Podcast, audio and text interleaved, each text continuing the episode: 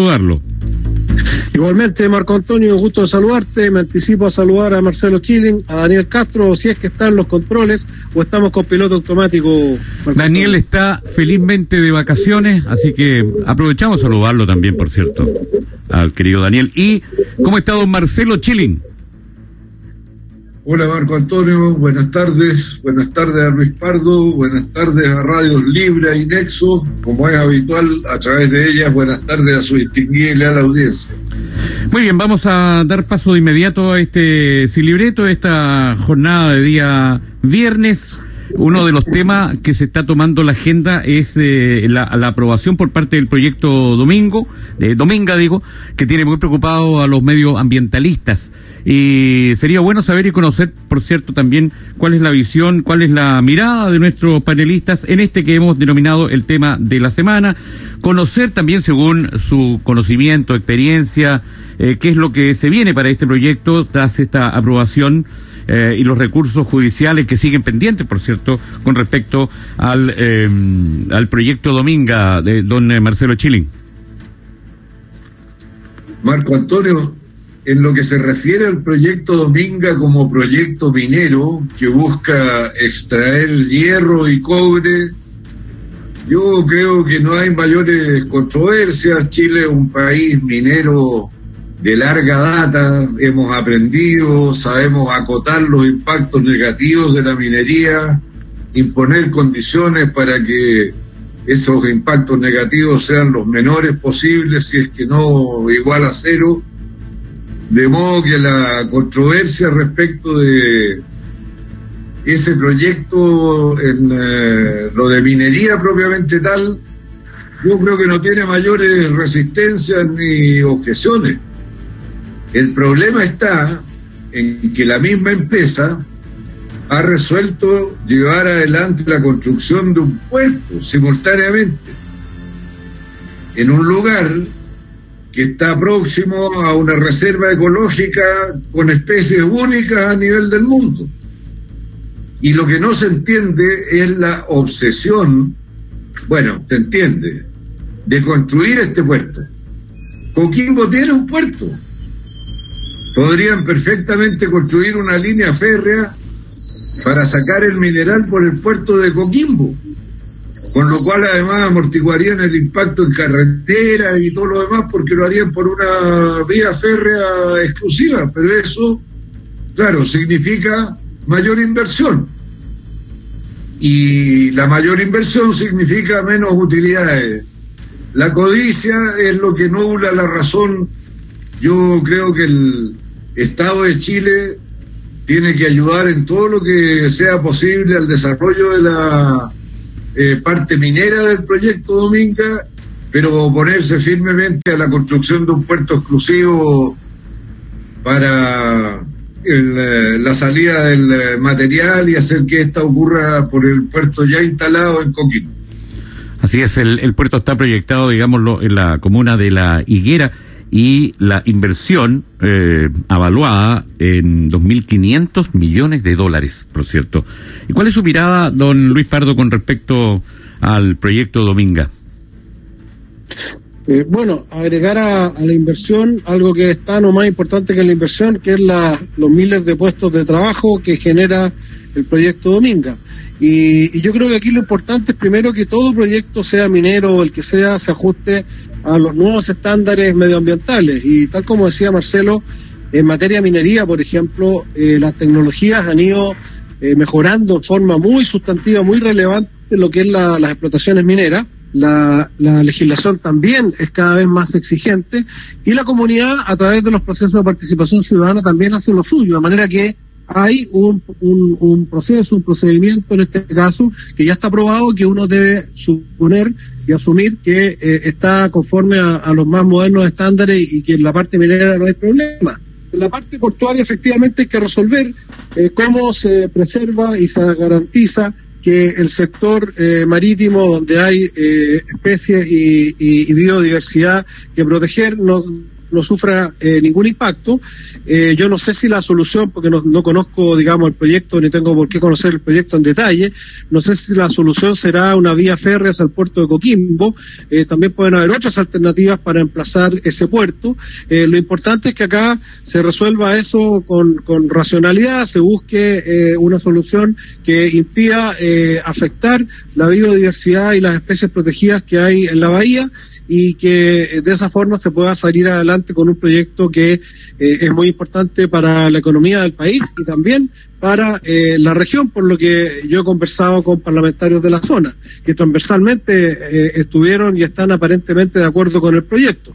Así es que hay que, hay que ver cómo se resuelve el tema portuario. Yo sí estoy totalmente consciente, lo dijo además hoy día o ayer en una entrevista nacional el candidato Sebastián Sichel que había que buscar una solución al tema portuario, que es aparentemente el talón de Aquiles desde el punto de vista medioambiental de ese proyecto. Bueno, también hay que hacer una distinción de que en tiempos de elecciones y de campaña todo se condiciona y parece que da buenos réditos ser hoy en día medioambientalista, por lo tanto han salido hartas voces también eh, que se alzan, pero de todas maneras eh, también hay que escuchar a aquellos que eh, con, con, justa razón defienden esa biodiversidad que existe en ese hermoso sector de nuestro país. Pero es un tema que está en desarrollo. Otro tema que también marcó la pauta esta semana fue el, rechazo a la mm, acusación constitucional en contra del ministro de Educación Raúl Figueroa. Habían caras alegres en, en el oficialismo, necesitaba algún triunfo el oficialismo en la Cámara eh, por cierto, y mm, entre aplausos, eh, eh, fue, me, da la impresión, ovacionado ahí el ministro Figueroa, una vez que se conoció la votación, que tuvo unos cinco votos de diferencia, don Marcelo. Sí, bueno, yo encontré que eh, la acusación, eh, los fundamentos en que se basó eran muy débiles y esa es la razón de que no hayan terminado de convencer a la mayoría de la Cámara de Diputados. De hecho, bueno, era esperable que las bancadas parlamentarias de Chile Vamos la rechazaran por razones obvias, no necesito explicarlo. Eh, pero lo raro es que no votaron todos los de la oposición que tendrían que haber apoyado la acusación constitucional. Y yo creo que eso se debió a que los fundamentos de la acusación no eran convincentes, no tenían la fortaleza suficiente. Yo creo que es mucho más grave lo que ocurrió en el Ministerio de Educación con el incumplimiento de la ley de construcción del nuevo sistema de educación pública a través de los servicios locales de educación que las cuestiones que se debatieron en la acusación en la sala. Pero eso ni se tocó.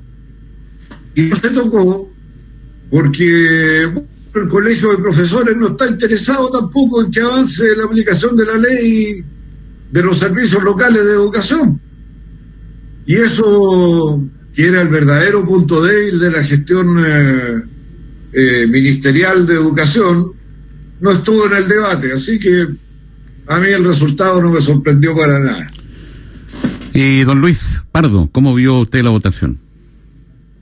Eh, yo creo, bueno, en primer lugar, alegrarme mucho de que la acusación no haya prosperado. yo creo que efectivamente no tenía mayores fundamentos pero yo discrepo de que el problema sea con la instalación de los servicios locales de educación. Yo presido la comisión investigadora de la instalación de los servicios locales de educación. Hemos tenido más de 100 eh, audiencias con personas vinculadas a ese tema y lo que hay aquí es una mala ley, una ley que quedó mal hecha, que fue impulsada por el gobierno anterior y que hoy día todos los que la impulsaron rajas ventiduras y dicen que está mala la ley porque están malos los servicios, pero crearon primero un servicio público y no tomaron en cuenta que los servicios públicos son mucho más rígidos que los municipios. Entonces hoy día, como se decía, cuando se rompe un vidrio hay que hacer una licitación y antes la municipalidad, cuando estaba preocupada la educación, iba y ponía el, vidrio. Hay obviamente municipalidades que, que les daba lo mismo y que estaba muy mal gestionados los servicios de educación y de hecho tenían grandes deudas, etcétera. Luego eh, tampoco quedó bien definido en la ley eh, el tema de, eh, de algunos eh, traspasos, inicialmente fueron muy abusivos, en que antes de traspasar el servicio, eh, los municipios contrataban decenas de gente para, para que fueran después absorbidas con, cargo al bolsillo de todos los chilenos eh, en, el, en, el nuevo servicio local de educación. Felizmente eso se corrigió.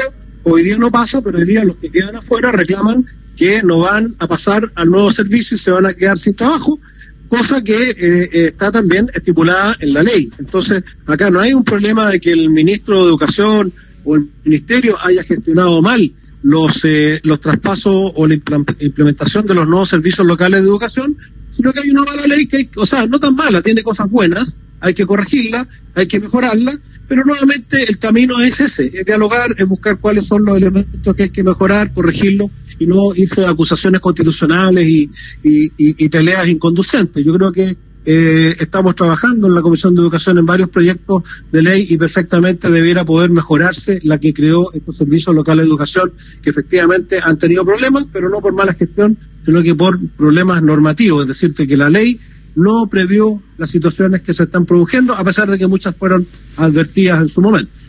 Muy bien, estamos conversando. Es obligación, ¿sí? es obligación del ministro corregir la ley si tiene problemas para su implementación. Pues.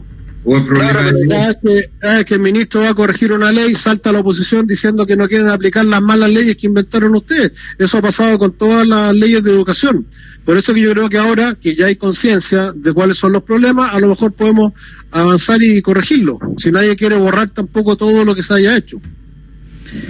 Muy bien, vamos a salirnos del, Congreso y nos vamos a ir a la Convención Constituyente porque han, habido un par de polémicas eh, y en realidad muy pocas personas entienden algunas situaciones que tienen que ver, por ejemplo, con las asignaciones. Se confunde así me da, me da la impresión que se confunde asignaciones con remuneraciones, que no tiene nada que ver, y sería bueno que lo explicásemos, eh, don, don Marcelo, eh, la gente espera el, el programa así libreto del viernes para eh, enterarse de algunas cosas, nos hacen algunas consultas también por WhatsApp, y nosotros queremos también interpretarlo, eh, eh, consultándoles a ustedes con respecto a su mirada, su visión, y tal vez poner la pelota al suelo en este sentido y explicarle a la comunidad cuál es la diferencia entre la asignación, que se habla de un monto de cuatro millones de pesos para eh, eh, convencional, eh, por lo que no tiene que ver con su remuneración, don Marcelo. La remuneración de los convencionales, Marco Antonio, quedó establecida en la reforma constitucional que permitió su instalación y alcanza a alrededor de dos millones cuatrocientos mil pesos, algo así. Eso no ha variado. Pero las asignaciones, que son los recursos para funcionamiento, eh, pasaje, viáticos, de alimentación, de alojamiento, contratación de asesoría, eh, necesidades de acompañamiento cuando los haya. Eso es lo que se conoce como las asignaciones o gastos operacionales. Por ejemplo, echarle vehículo al combustible, combustible al vehículo para poder eh, desplazarse, etcétera, etcétera, etcétera. Y eso es lo que se incrementó.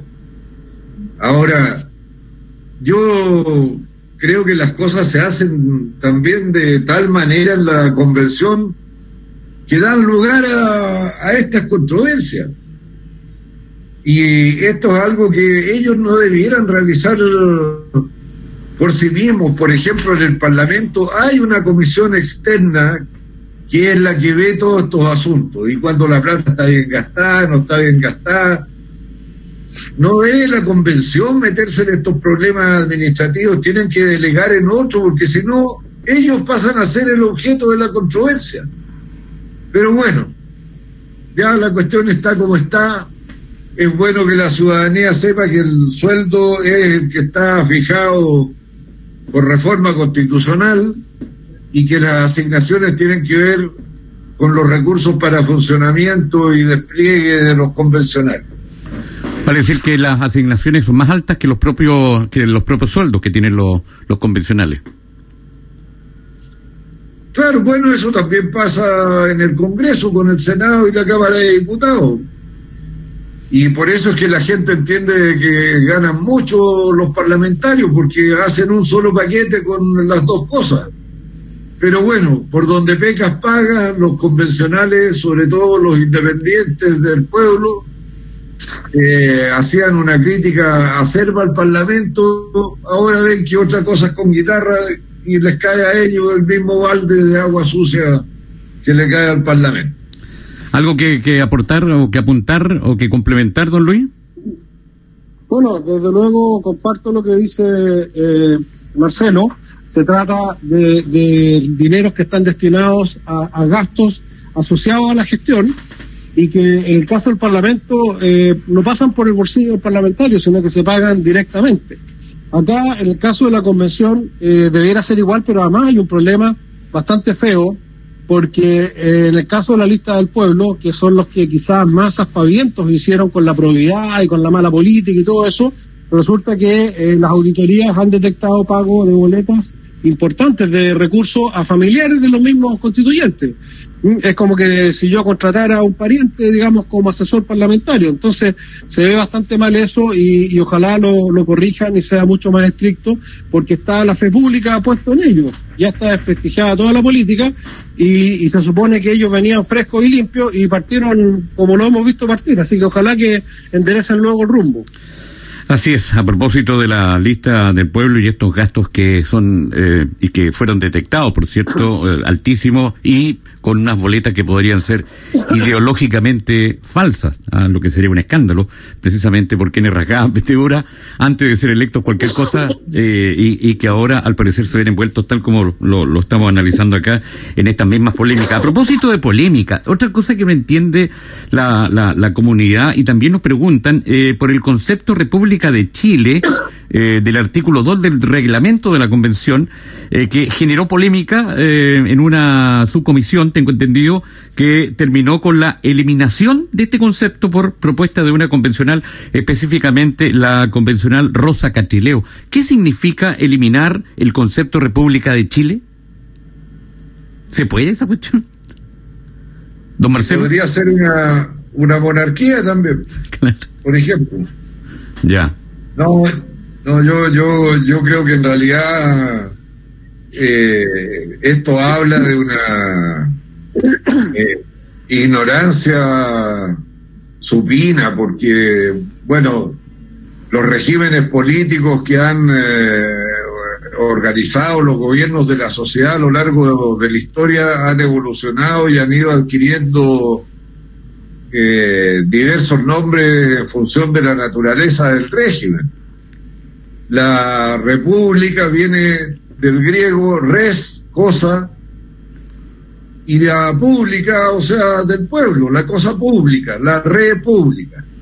Y bueno, yo no sé por qué se podría eh, reemplazar la idea de un régimen político que supone que va acompañado de la forma democrática de gobernar y de organizarse, eh, en torno a qué otro concepto se podría eh, cobijar esa forma de gobierno democrática.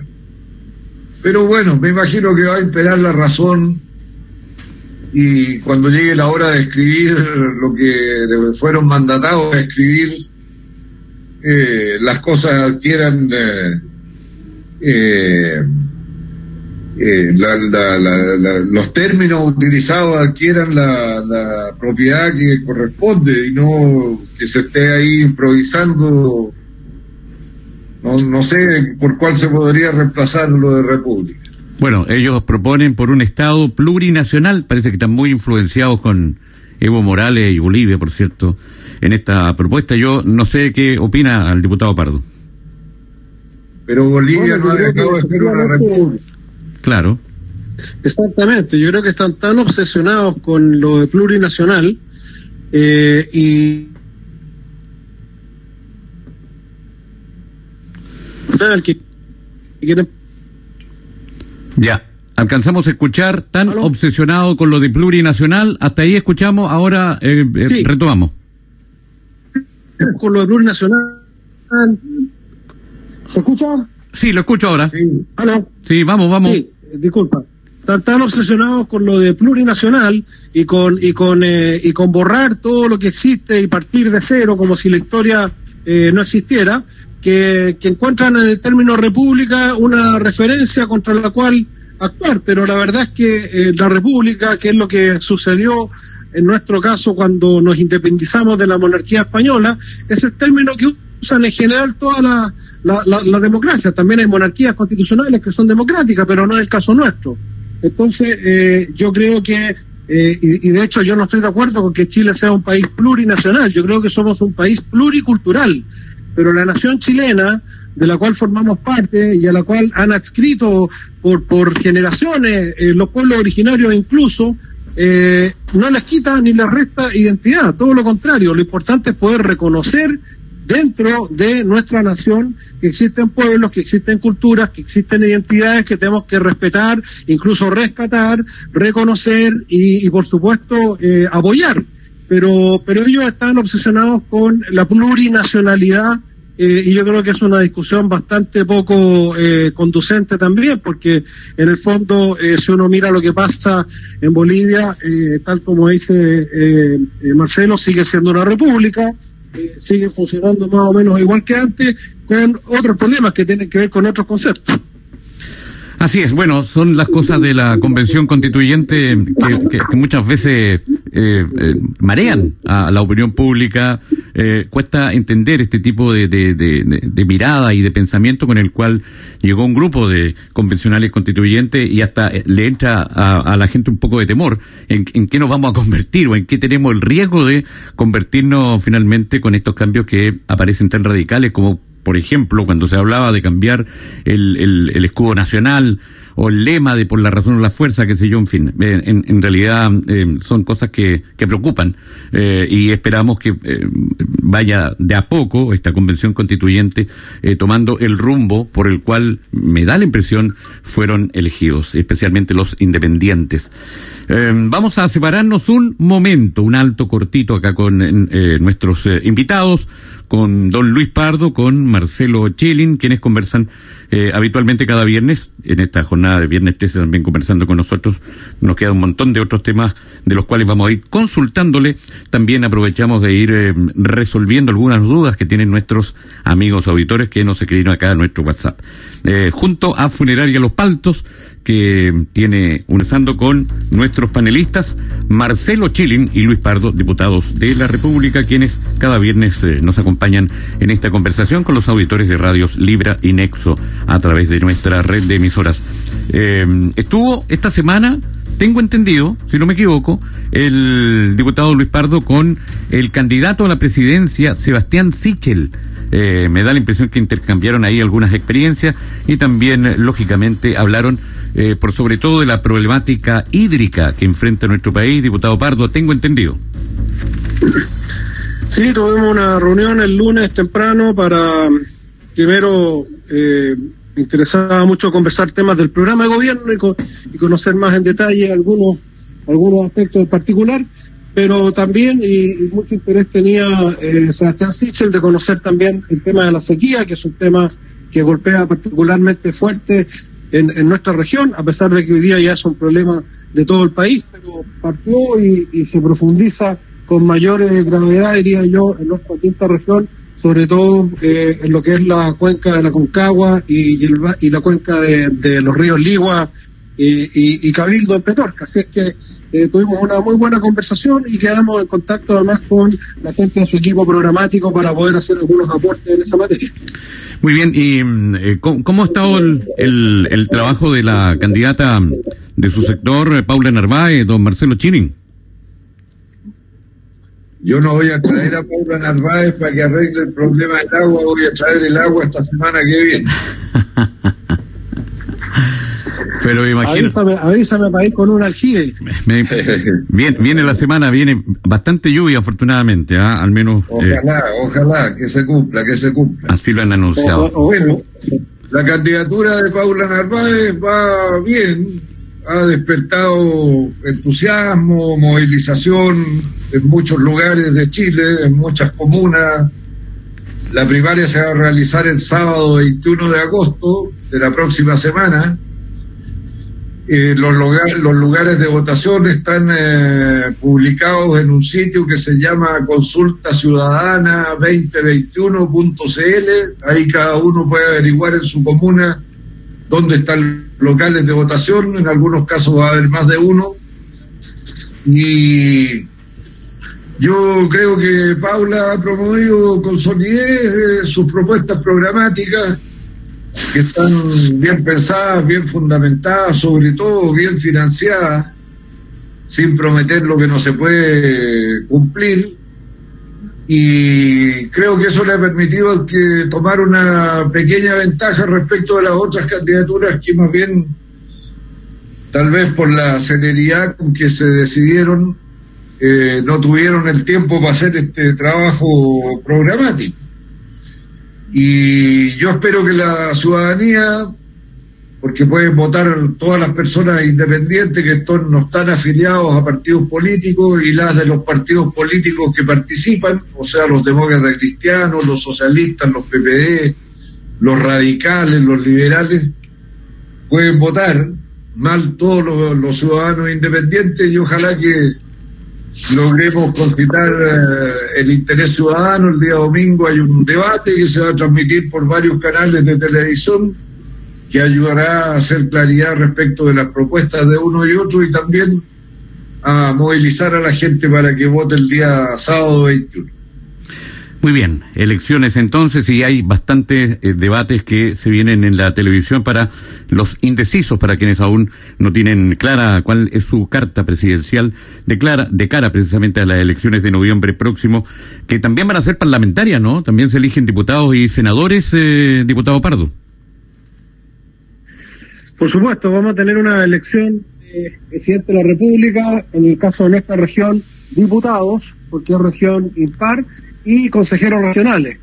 Y, yo creo que va a ser una elección con bastante mayor participación de lo que fue eh, las anteriores. Esta es una elección más, eh, más normal en el sentido que es más conocido lo que se está eligiendo. Eh, en la elección pasada había mucha confusión, la gente no sabía qué es lo que eran los gobernadores, no entendía muy bien el tema de los constituyentes, había una sábana con una enorme cantidad de candidatos y en este sentido creo que esta elección va a ser un poquito más, eh, más cercana a lo que la ciudadanía está acostumbrada y además eh, en un contexto que esperemos la pandemia siga decreciendo y por lo tanto podamos tener una muy buena participación en estas elecciones que vienen. ¿Va la reelección el diputado Pardo? Sí, este es mi primer periodo y, creo que eh, voy a, a tener un segundo periodo para aprovechar al máximo la experiencia acumulada. Muy bien, eh, estamos presentando el sin libreto del día de hoy, un tema que es bastante preocupante, que también marcó la agenda de la semana, que no tiene que ver con lo político, pero sí tiene que ver con lo policial, es el caso de la eh, joven detective Vivanco, el, el, vuelco que dio este caso después que las personas que habían sido sindicadas como los autores del, del disparo que le provocó la muerte a la joven detective, eh, finalmente ahora están en, en, libertad, aunque siguen en, investigación como imputados pero los principales sospechosos son sus propios compañeros. ¿De alguna manera esto empaña la imagen de investigaciones, diputado Marcelo Chilín? Yo creo que la España, pero miren, no, no conozco el detalle de los hechos, pero yo creo que todo esto son eh, eh, circunstancias casuales donde entre medio de la confusión pudo haber ocurrido que alguno de los funcionarios disparó y terminó involuntariamente eh, matando a una compañera de él no creo que haya actuado con premeditación en el hecho. Ahora, yo creo que lo más serio es eh, la demora que hubo en dar a conocer eh, los hechos. Porque cuando la verdad no sale al tiro a flote, empieza todo tipo de suspicacias que son, bueno, lo más erosionante para, una, para el prestigio de una institución. Y ahí yo creo que hay que buscar eh, las responsabilidades, aparte de aclarar exactamente al máximo posible cómo se dieron los hechos de la muerte misma de la señora Vivanco. Pero adicionalmente hay que ver por qué se demoró tanto en establecerse y se perseveró en inculpar a dos eh, personas que si bien estaban involucradas en el incidente, eh, al parecer no eran los autores materiales de la muerte de, la señora Vivanco. ¿Y usted está de acuerdo, diputado Pardo, en las palabras del ministro del Interior, Rodrigo Delgado, que dijo hoy día que estos eh, hechos relacionados con la fallecida subinspectora no deben afectar la confianza pública en dicha institución? ¿Está de acuerdo? Bueno, en la, en la práctica, Marco Antonio, cualquier hecho de esta naturaleza afecta a la confianza. Ahora, lo importante siempre para mantener y recuperar la confianza pública en la transparencia es que se sepa eh, qué es lo que pasó realmente, por qué había una versión distinta, y en la medida que, eh, que esa transparencia exista, eh, la, confianza, si ha sido dañada, recupera. Lo complicado es cuando las cosas se esconden, cuando las instituciones o las personas ocultan lo que realmente ocurrió y ahí efectivamente se daña la fe pública y se daña la confianza en las instituciones. Lo que está haciendo el ministro es eh, eh, pedir en el fondo eh, confianza hacia la Policía de Investigaciones en este momento en que si bien han tenido un, gran apoyo eh, eh, ciudadano en los estudios de opinión, aparecen como una institución muy bien eh, evaluada y de la que tiene la más alta confianza de la ciudadanía. este hecho obviamente genera un, un, traspié, pero yo coincido con el ministro que no debiera pasar a mayores, sobre todo si se están aclarando adecuadamente las circunstancias y los hechos. Muy bien, en, ¿algo que aportar, diputado Chile? ¿No? No, no, yo comparto lo que ya dijo el diputado Pardo y lo había dicho Perfecto. de que Perfecto. Espero que sean hechos fortuitos y lo lamentable es que no se haya procedido rápido al establecimiento de la verdad de manera transparente para reducir al mínimo posible el daño al prestigio institucional de investigaciones de Chile. Perfecto. Dentro de las consultas que nos hacen y que se repiten eh, durante esta semana, está sin lugar a dudas el tema del cuarto retiro del 10% eh, y en general la consulta es, o la duda, ¿hay agua en la piscina para el cuarto retiro? ¿Cómo lo ve usted, diputado Chilín? Marco Antonio, mire, hoy día 16 millones de chilenos están recibiendo el ingreso familiar de emergencia que se legisló para que se otorgara durante los meses de junio, julio, agosto y la mitad de septiembre. El gobierno, haciendo uso de la facultad que estableció la misma ley, ya dijo que se iba a extender para los meses de octubre y de noviembre íntegramente. ¿Qué significa esto? Que la familia de cuatro personas que recibía 500 mil pesos mensuales, en octubre va a recibir 500 mil pesos mensuales y en noviembre va a recibir 500 mil pesos mensuales. En septiembre van a recibir solo 250 mil pesos mensuales esa familia de cuatro personas. Ahora, yo creo que el gobierno haría bien en enviar un proyecto de ley urgente para permitir que también el mes de septiembre fuera cubierto en su totalidad, porque, bueno, el índice de precio al consumidor, para no hablar así al tuntún, viene diciendo de que la inflación está creciendo más allá de lo razonable y los productos se están encareciendo. Yo creo que el gobierno no debiera refugiar, refugiarse en que se legisló así, porque ellos tienen la capacidad de iniciativa para para cambiar eso. Y yo estoy seguro que si proponen cambiar la ley, reemplazando la mitad por el total, para septiembre el Parlamento no se va a demorar un día en aprobarlo por unanimidad. Y sobre el retiro del 10%, no tengo mis dudas de su utilidad actual, porque ya hay más de 3 millones y medio de personas que no van a recibir nada, o sea, para ellos va a ser una frustración un volador de luces, no les toca nada porque ya no les queda nada. Y lo peor es que hacia el futuro van a quedar más o menos 5 millones y medio de chilenos completamente desprotegidos de eh, una pensión para eh, cuando se jubilen. Y eso de los 5 millones y medio van a pasar a cargo del fisco a través de la pensión básica solidaria que hay que preguntarse de dónde van a salir los recursos para pagarla, porque no es una cantidad menor de personas. Entonces yo creo que esto del próximo retiro de esta idea de un cuarto retiro del 10% hay que meditarlo muy bien. Yo no lo daría por razón todavía. Eh, diputado Pardo, ¿usted está de acuerdo en, en, que en el mes de septiembre se debiese también homologar el, el, IFE universal con el monto total a, octubre y noviembre, por ejemplo? Eh, ¿Hacer un esfuerzo fiscal? ¿Se podría? ¿Cómo lo ve? Y, lógicamente, su mirada con respecto al cuarto retiro. Bueno, yo estoy de acuerdo eh, prácticamente en todo lo que ha señalado Marcelo y me alegro que coincidamos esta vez. Eh, yo creo que eh, efectivamente eh, el 50% del IFE en septiembre es complicado para, para quienes están hoy día recibiendo esa ayuda y si lo estamos prorrogando para octubre y noviembre es porque realmente lo necesitan.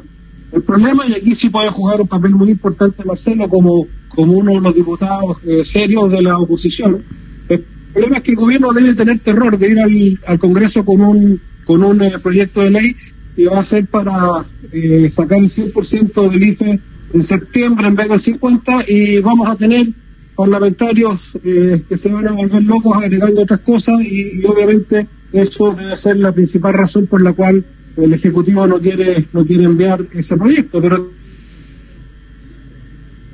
yo lo he pedido formalmente, podríamos pedir. Diputado, parece que ahí lo perdimos completamente. Diputado Pardo. Ya, lo perdimos completamente. Eh, no sé si está el diputado Chilin también. Ahí está el diputado Pardo.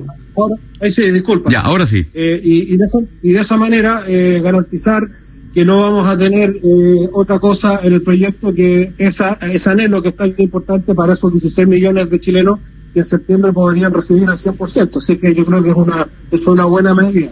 Respecto de lo que señala Marcelo de, del sistema de pensiones y de estos 5 millones que van a quedar sin pensiones, eh, yo es lo que he sostenido durante todo este tiempo. Eh, el sistema de pensiones hoy día da malas pensiones que se podrían mejorar con un aporte complementario del Estado. Pero hoy día si no queda lo que surge del ahorro individual, va a quedar solo el aporte complementario del Estado y eso significa que las pensiones van a ser iguales o peores que antes. Y eso es muy grave, muy dramático y por eso que tenemos que cuidar lo que es eh, el ahorro individual de cada uno de los chilenos para eh, poder mejorar sus futuras pensiones agregando un aporte solidario del Estado. Pero si, si seguimos eh, consumiendo el ahorro individual, las pensiones no solo no van a mejorar, sino que van a empeorar. Y sabemos que las pensiones son el drama de largo plazo y, que estuvo más presente además en las demandas ciudadanas por lejos. Entonces, eh, yo creo que aquí tenemos que ser coherentes, lo importante es que se mantuvo el IFE, octubre y noviembre vamos a tener esa ayuda, que además viene el, ingreso laboral de emergencia, que es muy importante, es decir, que una persona que está recibiendo el día del IFE y encuentra trabajo no solo va a seguir recibiendo el IFE, sino que va a recibir por sobre su sueldo un eh, eh, subsidio adicional directo en la cuenta del trabajador de hasta 200 mil pesos en el caso del hombre, de hasta 250 mil pesos en el caso de las mujeres, eh, con equivalentes al 50% de la remuneración que obtengan en su nuevo trabajo. Entonces, son ayudas muy potentes que esperamos eh, surtan, sur, den los resultados que todos esperamos y vayamos recuperando el empleo y la capacidad de cada persona y de cada familia de valerse por sí misma con un trabajo y un ingreso digno. Muy bien, estamos haciendo el sin libreto en día viernes. Hoy día el ministro París estuvo en una inauguración en un CEFAM en Penco, en la región de Concepción, eh, y ahí habló de la pandemia y se refirió a ella eh, indicando que estamos derrotando hasta el momento la pandemia eh, y destacando lógicamente los buenos indicadores y además valoró el, trabajo de los funcionarios de la atención eh, primaria. Eh, son buenos momentos para, para Chile en cuanto a la pandemia. esperamos no retroceder, diputado Chilin, con, siendo responsables. Sí, bueno, ha habido un progreso en la lucha contra la pandemia, asociada fundamentalmente al progreso del proceso de vacunación pero también a las medidas sanitarias complementarias. Yo creo que todavía no hay que cantar victoria porque este tema de la variante Delta anda dando vueltas y todavía no se sabe exactamente eh, la magnitud del daño que podría provocar si se propaga. Así es que esperemos que las buenas noticias se mantengan para que se pueda recuperar plenamente la actividad de la sociedad, tanto en el aspecto económico como social, cultural, político también, y que las cosas se puedan hacer con tranquilidad y sin que la gente sienta que está poniendo en riesgo su vida porque practica alguna de estas actividades. ¿Debiésemos tener fiestas patrias o no? ¿Qué cree usted? No, yo creo que mejor que no. Mejor prevenir, mejor prevenir. No cantemos victoria antes de tiempo. Así es, estamos viendo por el rabillo del ojo, como dice el, el, el, diputado Chilin, la variante Delta, pero en realidad se ha mantenido como regulada hasta el momento con respecto a la cepa original, que veíamos cómo iba creciendo de una manera rapidísima día a día. Eh, eh, ¿Está de acuerdo con las palabras del, del ministro París, eh, diputado Pardo, en el sentido de que estamos derrotando la pandemia? Yo creo que efectivamente el, resultado que ha tenido el país en su conjunto es eh, muy positivo, no solo de ahora último, que los números están buenos, sino que incluso cuando estuvimos en los primeros momentos, todos los indicadores internacionales reconocían eh, el trabajo de, la red de salud y del sistema de salud y, en general de todas las instituciones en Chile. Y hoy día eh, estamos con números muy buenos que hay que tomarlos con cautela, tal como dice Marcelo, tenemos que ser cuidadosos, tenemos que seguir cuidándonos, eh, pero eh, efectivamente la variante Delta, entre por una parte el éxito del proceso de vacunación y por otra factores eh, epidemiológicos que, que señalan que aparentemente em, la variante sería de menor de menor fuerza que, que, otras variantes que están operando en nuestro en nuestro ecosistema acá en Chile ha hecho que no tengan impacto que tuvo en otros países pero eso no significa que pueda aparecer otra variante o otra circunstancia que desestabilice el sistema. Por eso es que es tan importante seguir con los cuidados, con el autocuidado. Eh, eh, yo comparto que no debemos eh, tomarnos como chip libre las fiestas patrias. Hay un llamado del ministro de Salud a celebrar en familia, pero no a tener, digamos, grandes concentraciones y aglomeraciones de gente donde pudiese producirse un brote y, esperamos que, los números buenos eh, sigan manteniéndose en el tiempo. Yo creo que efectivamente no solo el gobierno, sino que el sistema de salud y el país ha sido exitoso en el manejo de esta pandemia. Muy bien, en los minutos finales eh, consideramos que es importante saber, eh, conocer el trabajo legislativo. La comunidad también se interesa bastante en, en aquello, en saber en qué están eh, en qué están hincando el diente nuestros parlamentarios, cuáles son las prioridades legislativas, eh, cuáles son las pegas que están realizando el diputado Chilin en este sentido. ¿Qué le gustaría destacar de, de los proyectos de ley que está analizando en el gobierno, en el Congreso? Permítame que le haga el quite a su pregunta y que me tome la libertad de aprovechar estos últimos minutos para invitar a la ciudadanía a votar en la consulta ciudadana de la unidad constituyente el día sábado 21 de agosto. Es importante que la ciudadanía nos ayude a definir quién será la mejor candidata o candidato de este conglomerado que ha permanecido sirviendo al país de manera unida desde 1983 en adelante y por lo mismo se puede atribuir grandes éxitos como haber reducido la pobreza del 40 al 10% en sus años de gobierno, o de haber llevado la riqueza de 5 mil dólares per cápita, 25 mil dólares per cápita durante su gobierno. Si no pudimos hacer más es porque tuvimos una oposición intransigente que ahora también paga las consecuencias de haber sido ese tipo de oposición pero la voluntad de servir al país y dotarlo de los cambios que exige de manera segura y responsable está plenamente vigente entre nosotros y ayúdenos a seleccionar la mejor candidatura para representarnos en noviembre en la elección general de presidente de la República. Buena invitación se mandó ahí el diputado Marcelo Chilin. Diputado Pardo. Bueno, yo también me invitar. El, discurso neoliberal yo quiero celebrar el discurso neoliberal de Marcelo. Efectivamente, en estos últimos 30 años eh, mejoramos eh, considerablemente el ingreso per cápita, el país progresó como nunca en la historia de la República, que hoy día quieren que ya no sea República, pero quedan muchas cosas por hacer. Y yo quiero recordar que los grandes avances que se hicieron durante los gobiernos de la concertación en materia social y en materia económica contaron en general también con el apoyo de la oposición de entonces, que era la centro derecha. Así que creo que es el resultado de cuando el país se ponía de acuerdo en cómo salir adelante, más que el resultado de una coalición en particular. Así que mi invitación es los que no son de, eh, de la, ¿cómo se llama ahora? Unidad constituyente, eh, no vayan a votar porque no tienen que ir a meterse en, disputas ajenas, no crean en las teorías absurdas que invita, inventa mucha gente.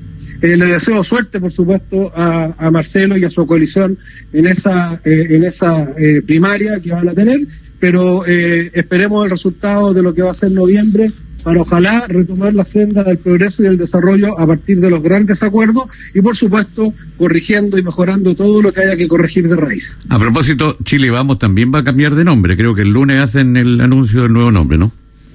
A propósito de las listas parlamentarias. Eh, sí, sí, que no, no ha firmado todavía la nueva... Ah, ya. Ya. Quería, quería ver si hacía un adelanto de cuál va a ser una, una primicia en exclusiva. ¿Cuál va a ser el nuevo nombre? de Chile. La, la nueva república. eh, diputado Marcelo Chile, muchas gracias por habernos acompañado. Al contrario, gracias a usted, Marco Antonio, gracias a Luis Pardo, gracias a Radios Libre y Nexo. Diputado Pardo, que tenga un gran fin de semana. Igualmente, gracias a ti, gracias a Marcelo y hasta el próximo viernes.